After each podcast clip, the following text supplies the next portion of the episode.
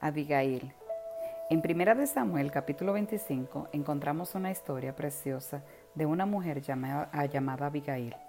Estaba casada con un hombre duro y de malas obras llamado Nabal. Abigail probablemente estaba acostumbrada a tratar de calmar el caos que él creaba y a redimir el daño que él infligía. Pero el incidente con los hombres del rey David colmó la copa. Él los había ofendido al negarse a darles comida y agua.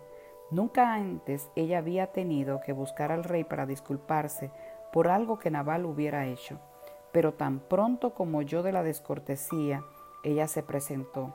Ella saludó con el último acto de humildad, cayó sobre su rostro delante de él.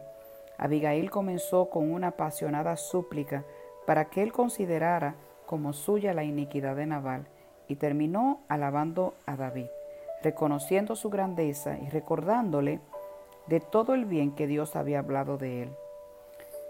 Sabiendo que el rey David había determinado matar a Nabal, Abigail se encontró tratando de persuadirlo de librar la vida de Nabal más por beneficio de David mismo que por Nabal. Ella lo exhortó a que dejara que Dios tomara su propia venganza y que guardara sus manos reales libres de derramar sangre.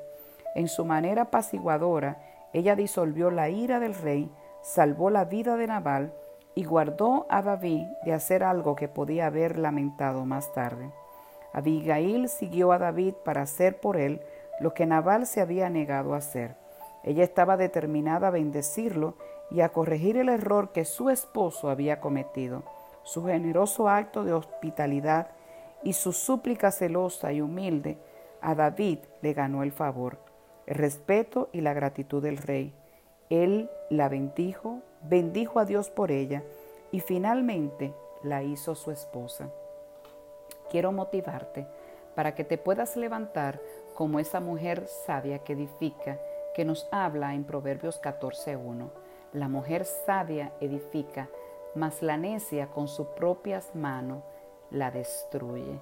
Que pueda ser esa mujer que en medio de los conflictos, en medio de las situaciones difíciles, se levanta para traer paz y reconciliación en medio de los tuyos.